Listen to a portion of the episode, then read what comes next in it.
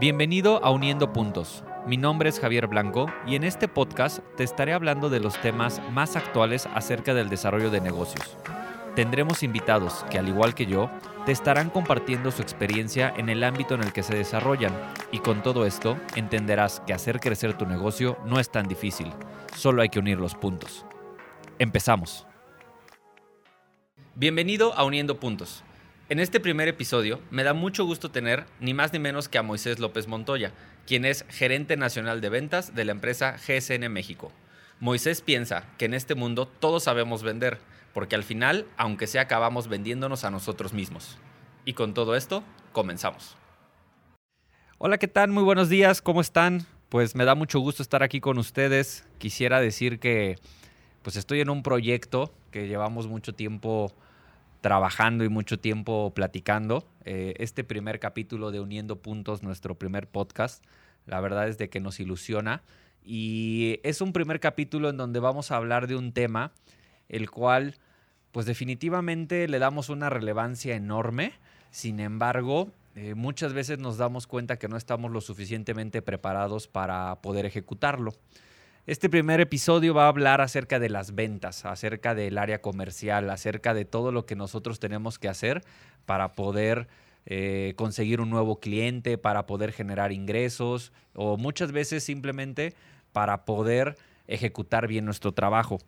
Y, y en este mundo de las ventas vamos a tener algunos puntos de vista completamente distintos, ya que nunca va a ser lo mismo vender un producto o vender un servicio.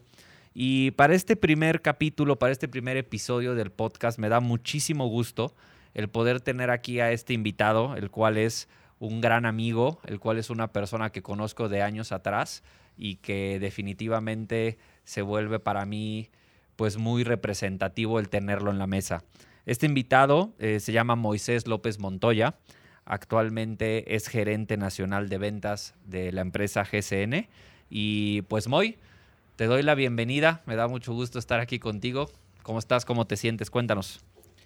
Hola Javier, pues muchas gracias, muchas gracias por la invitación. Te agradezco mucho y como bien dices, ya son muchos años los que, los que llevamos eh, de alguna forma juntos. Eh, pues desde la universidad hemos estado, hemos estado este, eh, de alguna forma juntos, como, como lo decía. Y pues te agradezco y, y te felicito por la trayectoria que has tenido y por, por el emprendimiento que has hecho y pues eh, que sigan los éxitos y aquí aportando lo que se pueda. Muchas gracias, Moy. Esto sonó como muy rimbombante, la neta, vamos a ponernos más, más amigueros, ¿no? No, no tan profesional. Nos conocemos, nos conocemos de tiempo atrás, pero... A ver, Moy, antes de que entremos en el tema, háblanos de ti. Digo, yo te conozco de mucho tiempo atrás, pero la gente que nos está escuchando no sabe tu trayectoria, ¿no? Eh, cuál es tu formación académica, un poquitito cuáles han sido los retos que has tenido en este tiempo en donde ya estás trabajando, donde ya eres todo un profesional. O sea, cuéntanos un poco y que la gente te pueda conocer como yo te conozco. Pues mira, yo estudié en, Puebla, en la Universidad de las Américas. Estudié la licenciatura en Administración de Empresas. De ahí me fui a Barcelona a hacer un, un máster en marketing y de ahí eh, quise emprender. Eh, me regresé a la ciudad de Cuautla, de donde soy originario. Quise emprender un negocio, eh, una discoteca concretamente. Ok. La verdad es que no fue la mejor elección. Dicen que de los errores se aprende, pues ahí aprendí todo lo que tenía que aprender. Todo, lo que no debes hacer. Cometí todos los errores del mundo, desde el elegir el, el giro del negocio, desde no tener una experiencia laboral previa para poder hacer el emprendimiento. Eh, y pues todo se juntó y fue una catástrofe ese, ese primer intento de, de ¿Qué emprender. Edad tenías? Tenía 26 años. A ver. Entre 25 y 26 años. Vamos, vamos a ser honesto. O sea, 26 años y emprender o sea, la neta no, no, es cualquier cosa. Yo creo que uno lo veía más fácil de lo que imaginaba, ¿no? Pero ¿qué te hizo a ti emprender realmente? Fíjate que no tenía, no tenía como un camino muy claro el cual seguir y alguien me dijo que, que un amigo estaba vendiendo su, negocio, que era un bar. eh, pues me interesé, al final no me lo vendió, pero me quedé con la cosquilla de hacer un, Hacer un un negocio, negocio. de ese tipo, Ajá. porque me gustó el, el concepto, el ambiente o el, el- el tema este de los, de los bares, pero pues es muy diferente el ir y consumir y pasártela bien a administrarlo y vivir de eso, ¿no? Vas al contrario de todos los horarios, vas al contrario de todas las vacaciones. Claro. O sea, es, es complicado, ¿no? Hay mucha gente que triunfa. Su, su tema. Hay, hay mucha gente que triunfa y que le va muy bien.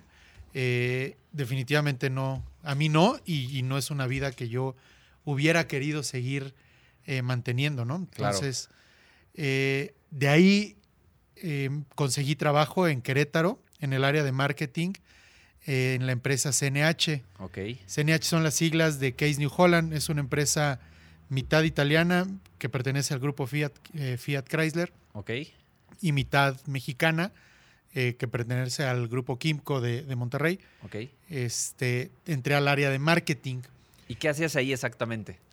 La verdad es que ahí te puedo decir que empecé a capitalizar los errores que cometí en mi primera experiencia.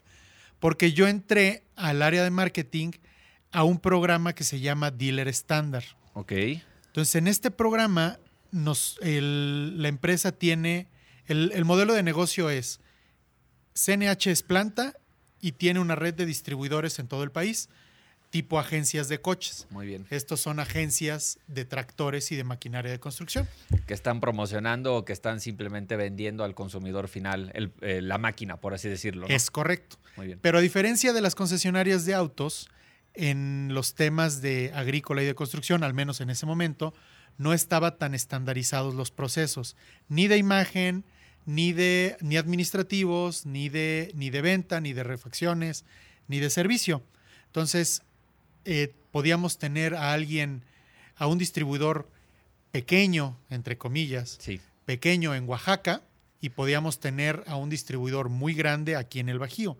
Y sus procesos eran completamente diferentes por el número de personal, por el número de capital, por el, número, por el mercado en sí. Claro. No se vende lo mismo en Oaxaca que es lo que se vende aquí en, en el Bajío o en Sinaloa, que es el corazón agrícola de... Pero a ver, al, no, México, al no ¿no? tener proceso, estás queriendo decir pues que cada quien hacía las cosas como se le ocurrían, más bien. Exactamente. Entonces, eso obligaba a la empresa, a CNH, Sí. a estandarizar de alguna forma y a intentar nivelar al menos en procesos a los diferentes tipos de, de distribuidores en su tamaño, independientemente de su tamaño, ¿no? Para tener un poco de control. Exactamente. Y para saber qué es lo que hace cada uno, qué es lo que estaba haciendo cada uno. Y también en imagen.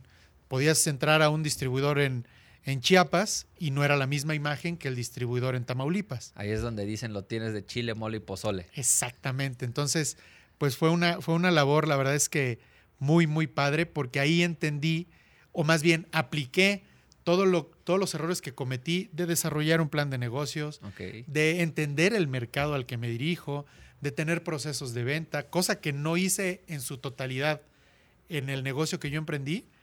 Eso se lo tenía que transmitir a los diferentes distribuidores. Bien. Claro, había, había distribuidores muy, muy, muy grandes que pues de ellos se aprende, ¿no?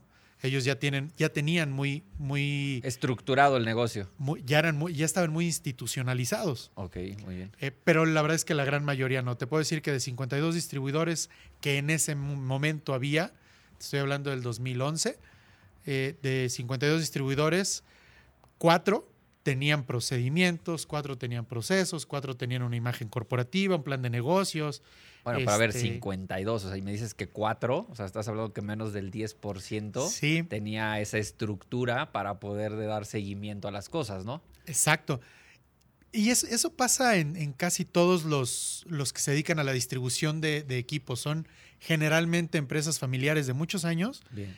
que van creciendo eh, conforme avanza el tiempo y no todas crecen de la misma forma. De ahí que las marcas que representan les ayudan en sus procesos, como este es el caso, como este fue el caso, ¿no? Los concesionarios de autos, ellos desde el principio sí tienen un manual en el cual, El- la, la parte institucional. exacto, al ¿No? cual se tienen que dirigir para ver cómo hacen lo, lo- lo- cómo hacer lo que tienen que hacer, ¿no? Ok. Entonces, bueno, es- esa parte me tocó implementarla y la verdad es que fue súper interesante y aprendí muchísimo. Ok. Oye, pero a ver, antes de que sigamos, porque creo que nos vamos a arrancar con un muy buen hilo, me queda a mí la duda. Pues al final tenías 26 años, voy a dar un, un- un paso atrás, cuando emprendes, ¿no? Eh, hace rato hablábamos que tenemos el gusto de conocernos desde hace mucho tiempo, ¿no? Eh, este capítulo lo queremos ahorita ir llevando un poco a la mano de las ventas.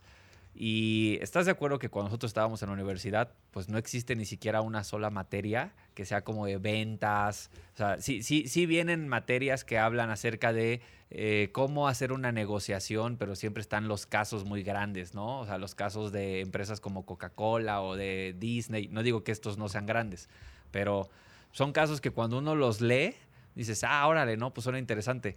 Cuando tú estabas emprendiendo tu negocio, tú tuviste que haber negociado muchas cosas, ¿no? O sea, yo me imagino que tuviste que haber negociado desde con refresqueras, desde con productores de destilados, eh, a ver, no lo sé. O sea, un poquitito, háblame acerca de, de esos retos que debiste haber tenido, porque insisto, a los 26 años, montar tu propio negocio sin tener a lo mejor el background que uno hubiera esperado, ¿cómo fue eso? Sí, tienes toda la razón. La verdad es que para la parte de ventas, nadie te prepara inicialmente. Ya después hay- puedes encontrar muchos cursos y mucha, mucha información eh, y te vas preparando, ¿no? Pero porque ya, ya lo conoces. Pero yo creo que nadie o muy pocos eh, pueden decir de, de niños, yo quiero ser vendedor, ¿no? O yo quiero, yo quiero vender tal cosa o, o yo quiero prepararme para ser un buen vendedor Un vendedor. Creo, y en la universidad, pues nadie te enseña una materia de, de- de vendedor como Ventas tal. 1. Exacto, venta, ándale, como contabilidad Como 1, contabil- contabilidad ventas 2, Sí. finanzas 1, finanzas 2, no, aquí no hay ventas 1, ventas 2, ¿no? Eso lo vas aprendiendo. De hecho, yo pienso que todos vendemos sin, sin estar conscientes muchas veces de ello. Es correcto. Todo el tiempo nos estamos vendiendo a nosotros mismos de alguna forma. Cuando uno está buscando un trabajo, se está vendiendo a uno mismo, Exacto. ¿no? Y muchas veces no estás, no estás consciente de ello. Y fíjate que ese fue uno de los errores cuando emprendí, que no estaba tan consciente de que mi labor como tal era... Yo, yo entendía que tenía que ser un buen anfitrión, que la gente tenía que estar cómoda y que se la tenía que pasar, Pasar bien, bien. pero tal vez no era tan consciente de que todo eso era una labor de venta y que me tenía que preparar para ello, ¿no? Yo sabía que tenía que dar un buen precio Bien. pero eh, tampoco estaba tan, consciente de, tan consciente de lo que era el proceso de la venta como tal. Lo fui aprendiendo y cuando llegué a CNH, que entré a marketing, a- eh, aterricé muchos de esos conceptos. De hecho, yo tampoco, seguía, a este momento seguía sin darme cuenta De- que tenía alguna capacidad de, de vendedor. La verdad es que yo no lo veía. El director general de la empresa fue quien lo vio. ¿Qué me vio? dijo- ¿Cómo estuvo? A ver, cuéntanos.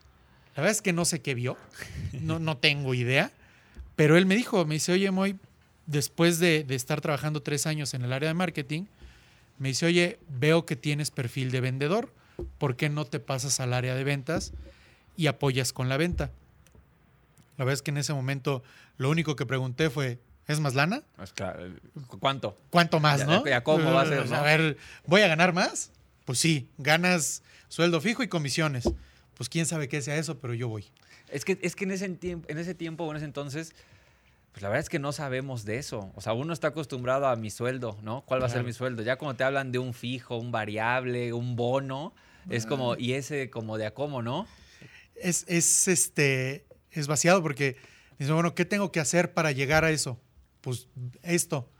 Ah, pues yo voy, yo voy. Y ni sabes si es fácil o es difícil. Tú Claro. nomás es, ok, Exacto. Y te digo, hasta ese momento seguía sin estar consciente de lo que era la venta. claro. Yo vendía y vendía ideas y vendía conceptos y le vendía a los distribuidores en ese momento la idea de, de que, tenían, de que se tenían que estandarizar, pero no, y creaba empatía, creaba eh, confianza, este, y me contestaban el teléfono siempre, pedían, pedían hablar conmigo. A ver, O sea- pues, clar- claramente, o sea, sí, tú acabas de mencionar tres puntos: empatía, confianza, o sea, características básicas de un vendedor que tú no sabías que quizá las tenías en el proceso comercial, pero que de manera natural las, las ejecutabas y facilitaba la venta en el negocio. Exactamente. Eso yo lo hacía de forma natural. Yo no lo hacía bajo un esquema, bajo un, un Bajo una- objetivo particular. No, no una estructura. Exacto. ¿no? Entonces llegó mi director, me dice, oye, yo lo veo. Y bueno, pues yo, yo no le pregunté qué ves. Yo le dije, ¿voy a ganar más? Sí. Bueno, va, voy.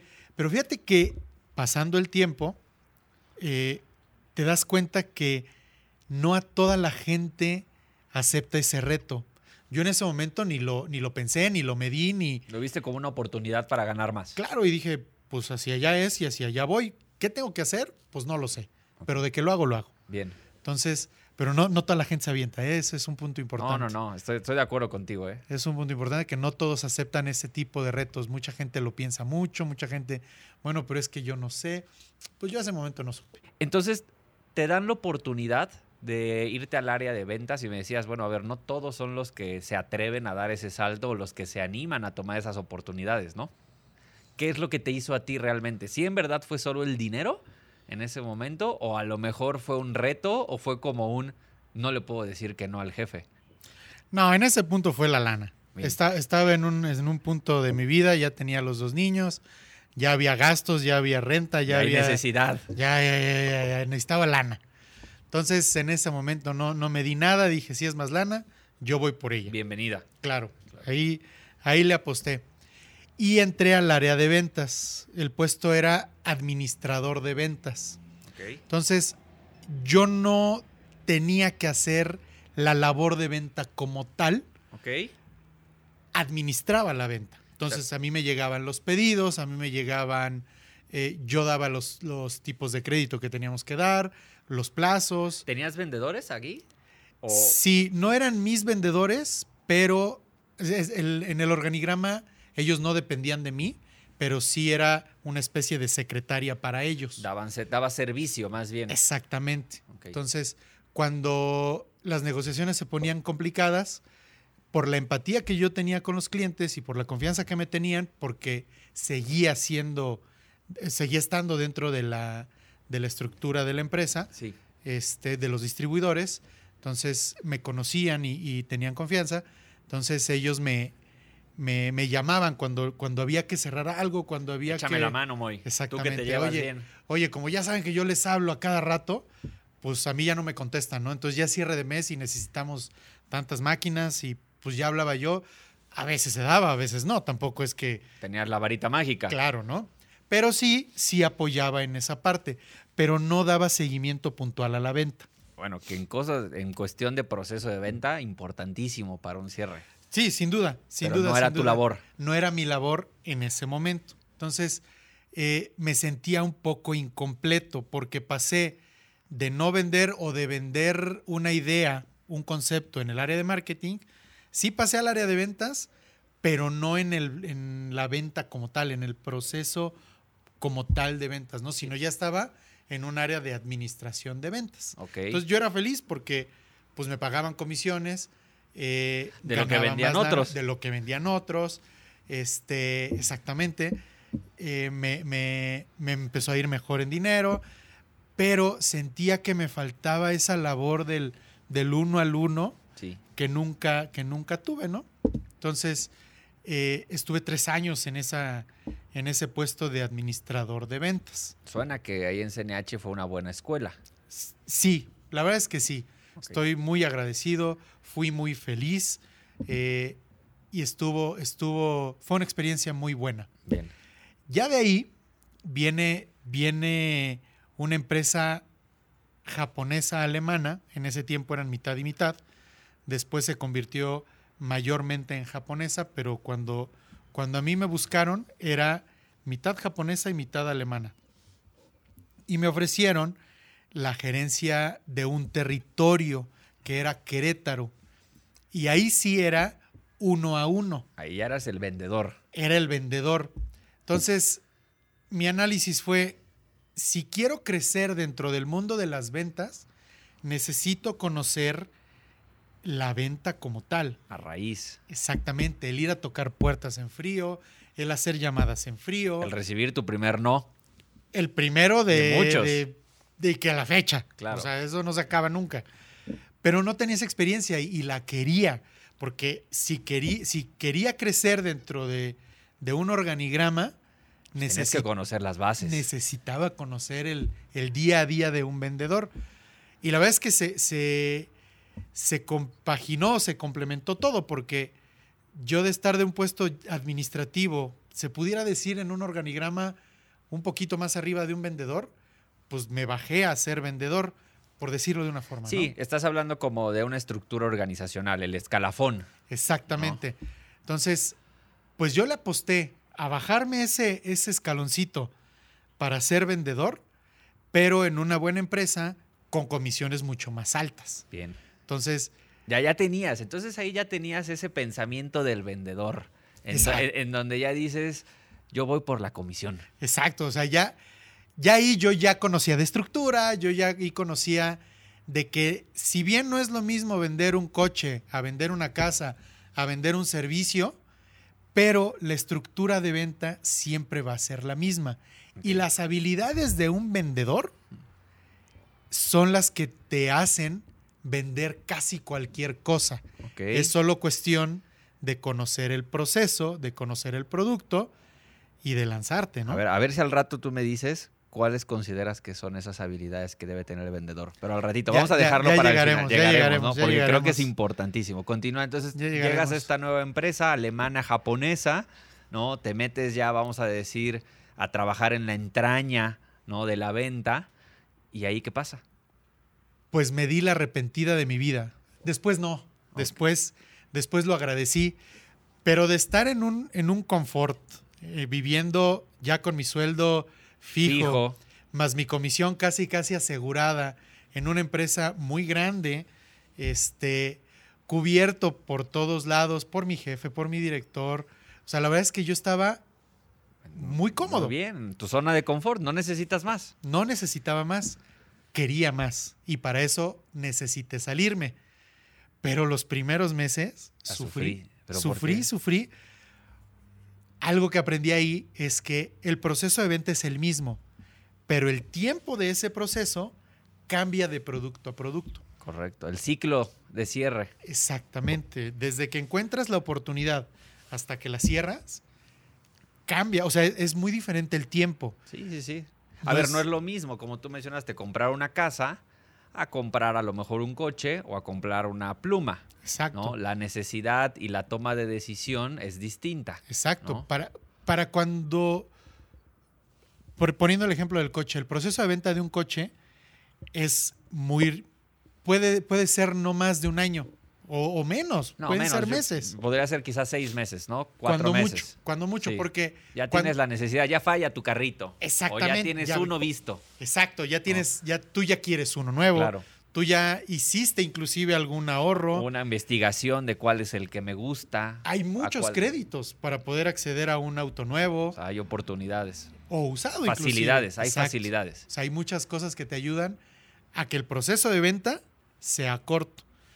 Para este negocio de la empresa alemana japonesa, que son máquinas, herramientas CNCs, son tornos, fresadoras por control numérico para la industria automotriz, ya de entrada el nombre. Ya, ya, ya suena largo de entrada. Exacto, ya, ya, ya, de ahí, ya de ahí te pega. Sí. Entonces, pero yo dije, yo soy buen vendedor, yo vendo lo que sea, yo me animo. Pues no le medí, no le medí y dije, pues esto, esto ya no está tan fácil, aparte es muy técnico. Claro. Yo, yo estudié administración, de ahí me fui a marketing, de ahí me fui a administración de venta, todo era fácil para mí, todo, todo lo, podía conocer. Ya ahorita era sentarme, entrar a las plantas, hablar con ingenieros, hablar con departamentos técnicos, departamentos de aplicaciones, departamentos de procesos. Muy especializado. mucho, muy, muy especializado. Y yo administrador, pues... Pues, Pues ahí necesitas estar cargando con un ingeniero al lado. Pero eso no lo entendí hasta después de dos meses que sufrí y que me arrepentí de haberme cambiado. Dijiste, ¿por qué hice eso? ¿Para qué chingas me vine? O sea, ¿por qué?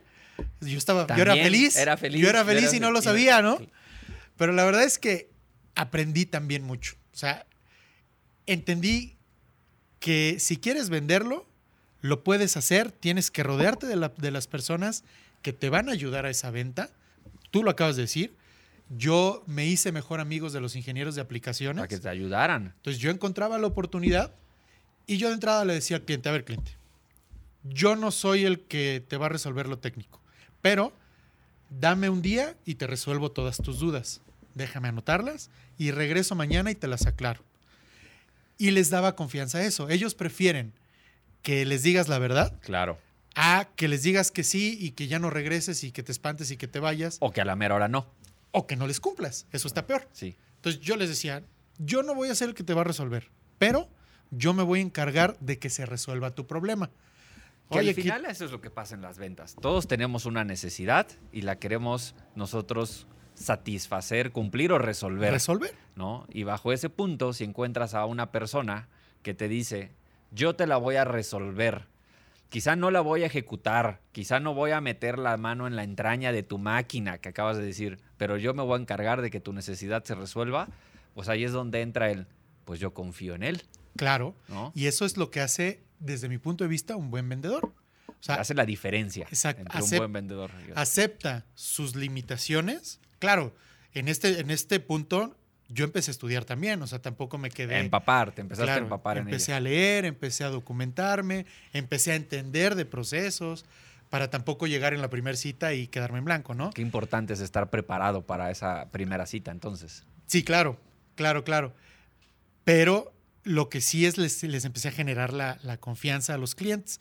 Entonces, ya la segunda cita, la tercera cita, ya llevaba a mis compañeros de aplicaciones, que son los expertos en la materia, y ellos ya resolvían todas las dudas técnicas, y ya entre ellos se, se- se peleaban, discutían y hacían, y yo hacía de árbitro y demás, para llegar a un punto y resolver el problema, ¿no? Tú simplemente le decías, a ver, señores, ¿cómo le vamos a hacer? ¿Cómo vamos a resolver? Pero esto se tiene que vender sí o sí. Exacto.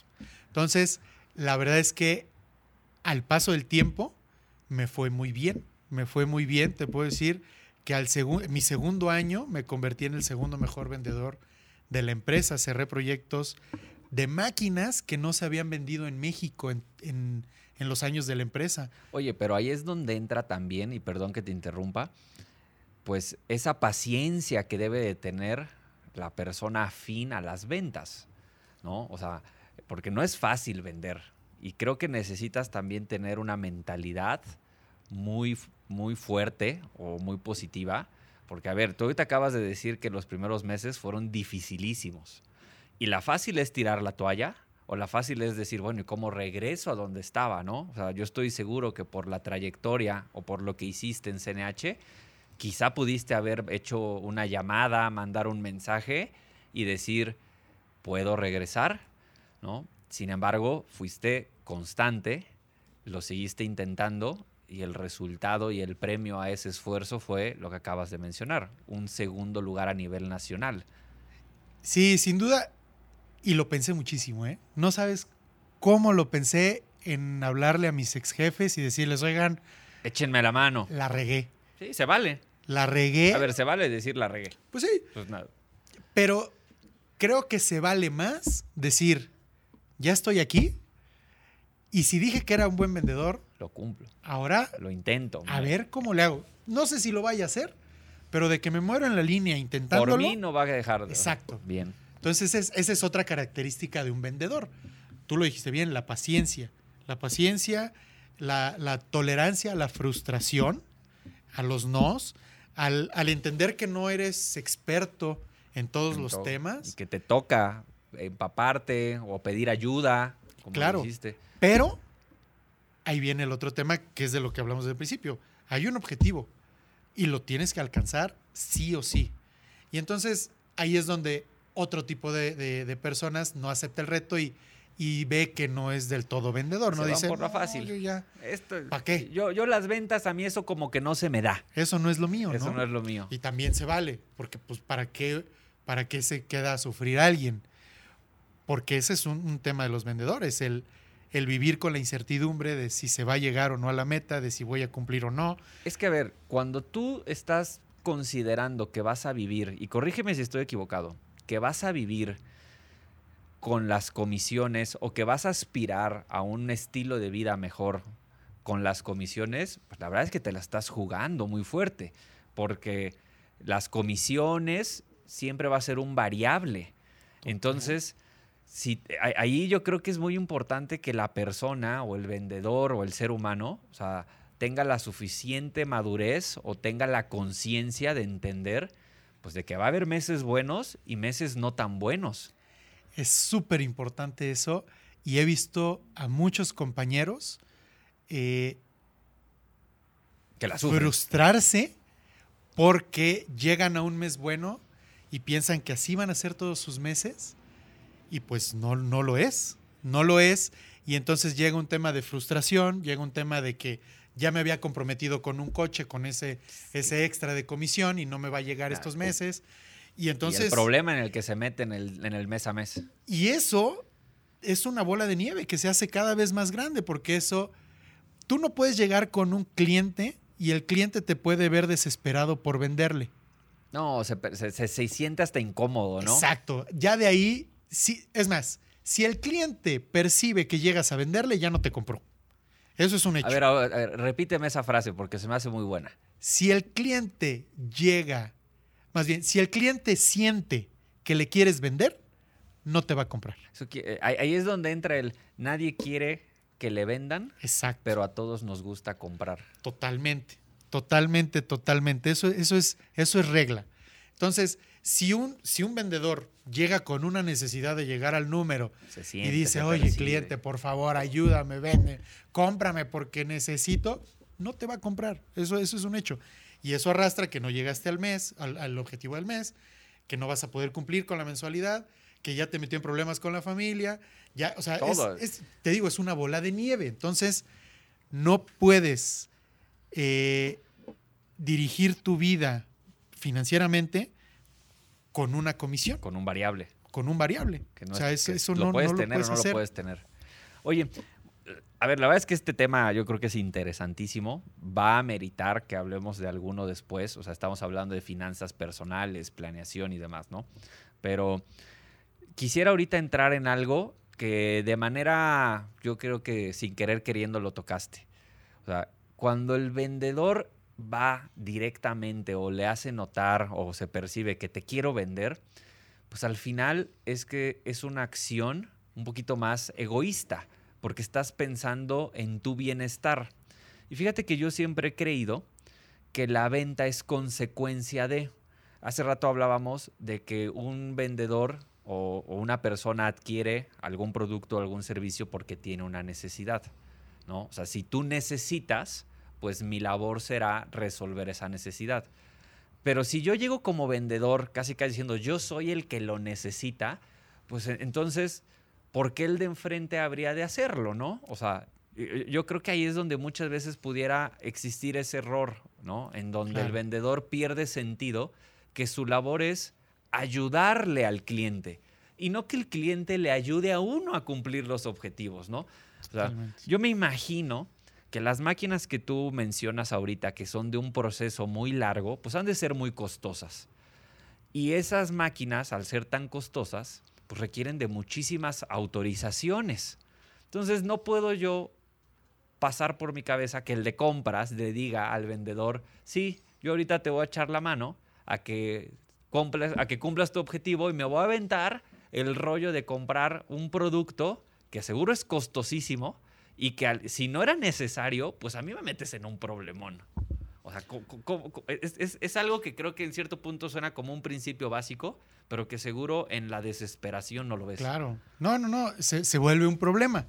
Ya no se vuelve, ya no se vuelve una venta, se vuelve un problema, Y, y, tú mismo vas generándolo, ¿no? Y hasta has de romper la relación o puedes generar fricción, incomodidad, ¿no? Que hablábamos de la importancia que es tener una buena relación. Exactamente, ese, es otro de las características de los vendedores, que deben de generar empatía y confianza. Ahí en el proceso en el que, en el que mencionas, pues se rompe toda la confianza porque ya no, ya no quieres que te compre, ya me quieres vender a fuerza, ¿no? Entonces, Igual y ni lo necesito, pero lo entonces ya no, y como bien dices, el proceso de venta es tan largo porque son máquinas que la más barata cuesta 100 mil dólares. Oh, Entonces, una persona en una empresa grande, si a eso le sumas que en una empresa grande el proceso de compra es muy, muy largo, tiene que firmar Tiene muchos 10 procesos, personas. muchos sistemas ahí. pues entonces no se da de un día para otro. Entonces, si, si tú estás insistiendo todo el tiempo, ya salió mi orden de compra, ya cómprame, ya veme, ya no sé qué, pues todo el mundo se cansa y terminan por no contestarte el El teléfono. teléfono. Por decir, ya, ya, oye, te busca Moisés. No, dile que no estoy. Ya no quiero verlo, o sea, ya no quiero verlo. Y entonces se vuelve un problema. Y también de esos errores se cometen Muchísimo. muchas veces. No, hombre, qué muchas importante. veces. La verdad- la verdad es que muchas, es- muchas veces. Es un tema enorme. Oye, y de ahí, bueno, mencionaste que ya tu segundo año, pues afortunadamente, eh, viste eh, esos frutos, ¿no? De todo lo que hiciste en el año uno, ¿no? ¿Cómo es que das el salto de ser, pues ahora sí que vendedor de un territorio de zona a un gerente nacional? Porque hace rato estabas hablando del escalafón, ¿no? O sea, en donde ya eh, vas escalando en la estructura organizacional de la empresa y al menos desde mi punto de vista, y corrígeme si estoy equivocado, pues en una estructura organizacional de manera vertical, pues está el director, el presidente y abajito el nacional. Pues mira, eh, la verdad es que en mis andanzas de, de vendedor de territorio se hizo mucho ruido. Logré hacer mucho ruido. En la industria, en la Claro, zona, claro, claro. en el medio. Como te digo, los clientes eh, me refirieron, inclusive la competencia me ubicaba. Tuve un par de propuestas por parte de la competencia directa de la empresa para la que trabajaba, este, pero no, no, no llenaban mis expectativas de crecimiento profesional. Ya a estas alturas ya pasábamos de, ya pasamos de, de la ambición del dinero por el dinero a ya buscar una carrera de vida, ya buscar Dar estabilidad, claro, o sea, ya, ya buscar crecer dentro de una organización, o sea, ya, ya cambia un poco la, la expectativa y la- los objetivos personales y laborales de, de las personas, cuando menos en ese punto De estaba, tu vida, ¿no? así estabas, ok. Entonces, llegó esta empresa que se llama GSN, que es de origen alemán. Eh, es una empresa pequeña hasta cierto punto, aunque tiene 25 años. No es tan grande como en las que había eh, trabajado, pero le vi mucho potencial para poder crecer. Y la verdad es que me ofrecieron un trabajo en donde yo podía eh, aterrizar todos los conocimientos que pude adquirir desde cuando intenté emprender mis trabajos en mercadotecnia, en, en CNH, CNH. después como vendedor en DMG Mori, eh, vi cómo en esta empresa podía aterrizar todos esos conocimientos y explotarlos. Consolidar, diría yo, ¿no? Ándale, es- yo creo que esa es la, la- la palabra. Consolidar todo, todo el conocimiento adquirido en esta empresa y con una responsabilidad ya importante y grande para mí, porque ya es atender todo México. Entonces, el reto es, era, era muy bueno y lo sigue siendo. Eh, y decidí aventarme y la verdad es que no puedo estar más contento. La empresa es una gran empresa y yo estoy muy contento de trabajar y de poder seguir dedicándome a las ventas ahora con un equipo y yo ser quien planee la estrategia para poder atacar el mercado eh, Al que van dirigidos. al que vamos dirigidos, ¿no?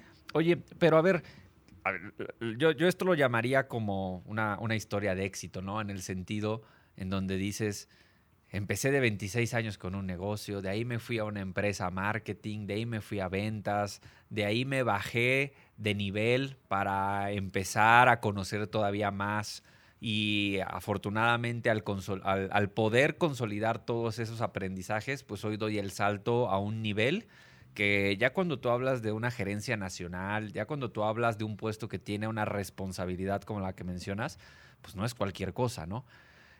¿Qué es lo que tú le podrías decir a todas esas personas que hoy están trabajando como tú lo estuviste antes o que se pueden encontrar en una situación como la que tú mencionaste? ¿Qué consejo les darías o qué comentario les darías en el sentido de sí se puede? O sea, ¿qué, ¿qué sería esa frase que les haga sentido y que puedan ellos entender que no es inalcanzable el llegar a un alto nivel o que no es inalcanzable el cumplir tus objetivos personales o profesionales? Híjole, la verdad es que es complicado porque muchas ¿O es veces... suerte? No, no, no, no, no, no, no. Bueno, tiene su dosis de suerte, ¿eh? A, a lo mejor debes Yo- de, debe de existir el Sí. momento, debes de tener la relación con alguien por ahí alto que te palanquee. Sí. ¿Qué pasa? sí es un mundo de relaciones, sí es un mundo donde le puedes pegar a, un, a una muy buena entrevista, en, en algún muy buen momento. Sí, sí, la suerte tiene algo que ver, pero definitivamente es la, la perseverancia, es la constancia, es el, el no dejar de trabajar ni un solo día y siempre estar pensando qué quiero hacer, qué, O sea, tener ¿Qué quiero claro hacer tu más? objetivo, tener claro. no sé si claro el objetivo, te soy sincero, yo nunca lo tuve Tú no pensaste, no claro, soñaste en ser un gerente nacional o en un director. No, no, yo, yo no, yo no, yo, yo, yo quería ser alguien importante dentro de una organización o dentro de mi propio negocio, ¿no? Pero como cualquier otra persona que, que quiere ser alguien en la vida, ¿no? Claro. Pero no tenía tan claro el objetivo. Lo que sí tenía claro es que siempre hay que trabajar eh, para poder seguir adelante. No importa si tienes tan claro o no tan claro. El chiste es seguir trabajando y seguir... Ser constantes. Exacto, seguir descubriendo cosas, seguir intentando buscar tu camino. Y en, ese inten- en esos intentos yo encontré el mío. Y hubo gente que me fue dirigiendo, que me fue apoyando. Hubo gente que me fue refiriendo en, en algunas empresas. O sea, eso, eso lo vas encontrando siempre y cuando tú estés en movimiento y siempre y cuando tú estés buscando o trabajando. Pero entonces, podríamos decir que al igual que las ventas, o sea, en que decimos la venta es consecuencia de, consecuencia de un buen seguimiento, consecuencia de una buena atención al cliente, el crecimiento profesional o aquí aterrizándolo, organizacionalmente hablando, también es consecuencia de, pues, de que tú puedas tener paciencia, de que tú puedas hacer bien las cosas, de que tú te puedas relacionar. O sea, podríamos a lo mejor decir que van algo de la mano. Sí, por supuesto, por supuesto. Siempre, siempre hay que ser constante y siempre hay que buscarlo en cierta medida. Te digo, no, hay gente que lo tiene muy claro, ¿eh? Hay Desde el gente principio, Desde saben. que nace casi, casi. Conozco, tengo a unos conocidos que, que un- uno de los niños siempre quiso ser piloto desde que tenía 10 años de edad y ha trabajado en consecuencia toda su vida y evidentemente logró sus objetivos muy temprano porque se preparó desde chiquito. Desde chiquito hace eso. O sea, y hay gente que, que que va encontrando su camino. Exacto, o sea, están ellos que sí saben, hay gente que sabe que, que- que quiere ser ingeniero en alguna especialidad, que quiere ser doctor, que quiere ser abogado, o sea, hay gente que lo tiene muy claro, pero yo pienso que la gran mayoría no lo tenemos tan claro. Entonces, lo importante desde mi punto de vista es, pues, seguir moviéndose, seguir moviéndose y en el camino hay, hay más posibilidades de encontrar tu camino. Claro, a que estés estancado, ¿no? claro, y sin moverte, ¿no? Ok. Oye, a ver, esta va a ser una pregunta con, pues yo le llamaría con jiribilla, ¿no? Eh, tú estuviste ya como vendedor y hoy eres como un nacional. Hoy, ¿alguna vez tú has pensado como el, ¿estaré yo haciendo los mismos errores o estaré actuando como mi jefe anteriormente? Cuando a lo mejor no te apoyaban o cuando a lo mejor eh, tú como vendedor decías, me gustaría que las cosas fueran distintas.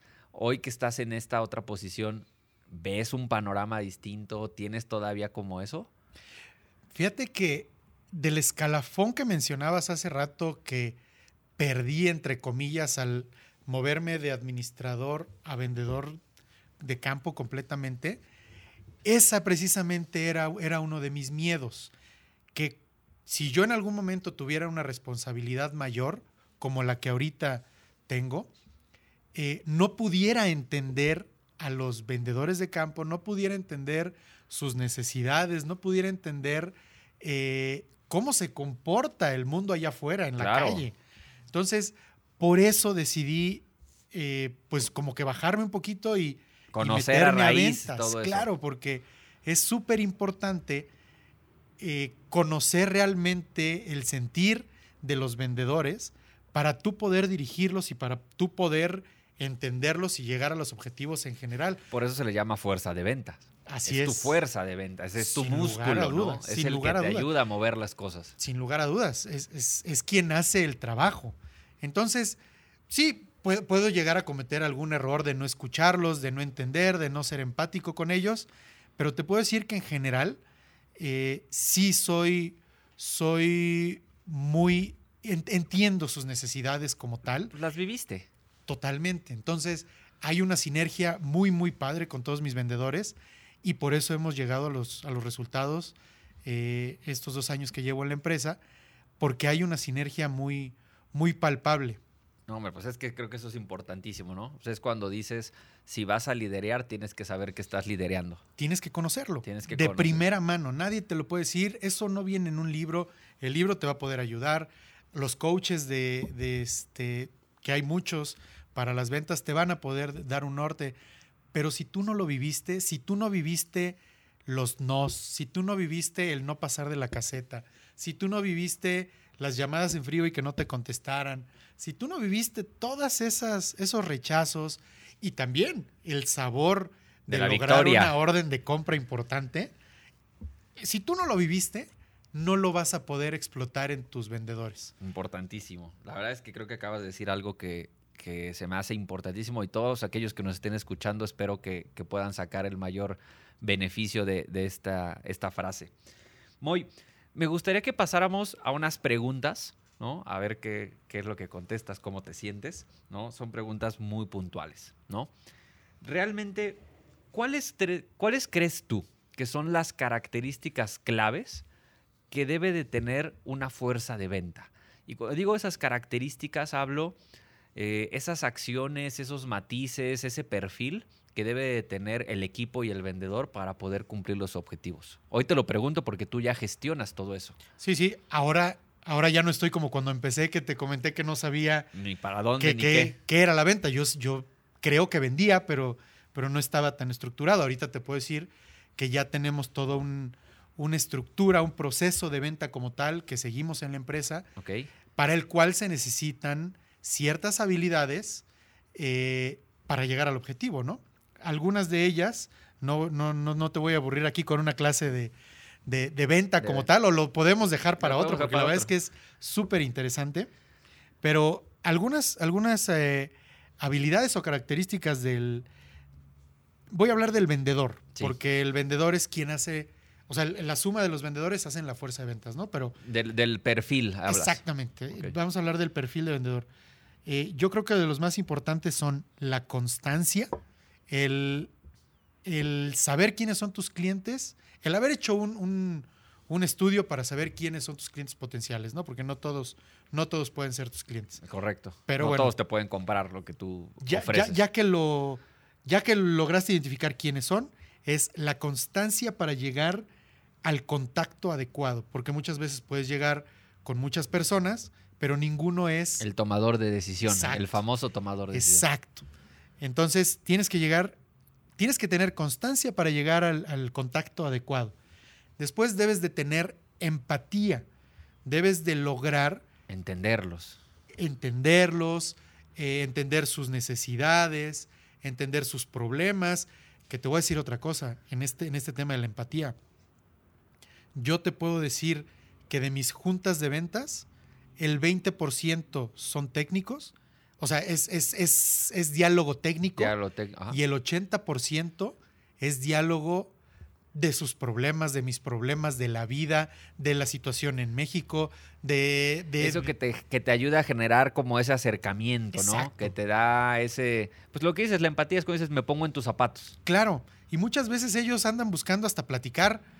Y si logras que ellos platiquen sus problemas, sus temas, pueden ser personales, pueden ser laborales, pueden ser de muchas cosas, pero si logras que ellos se abran a ti, ya hiciste más del 50% de la venta. Importantísimo.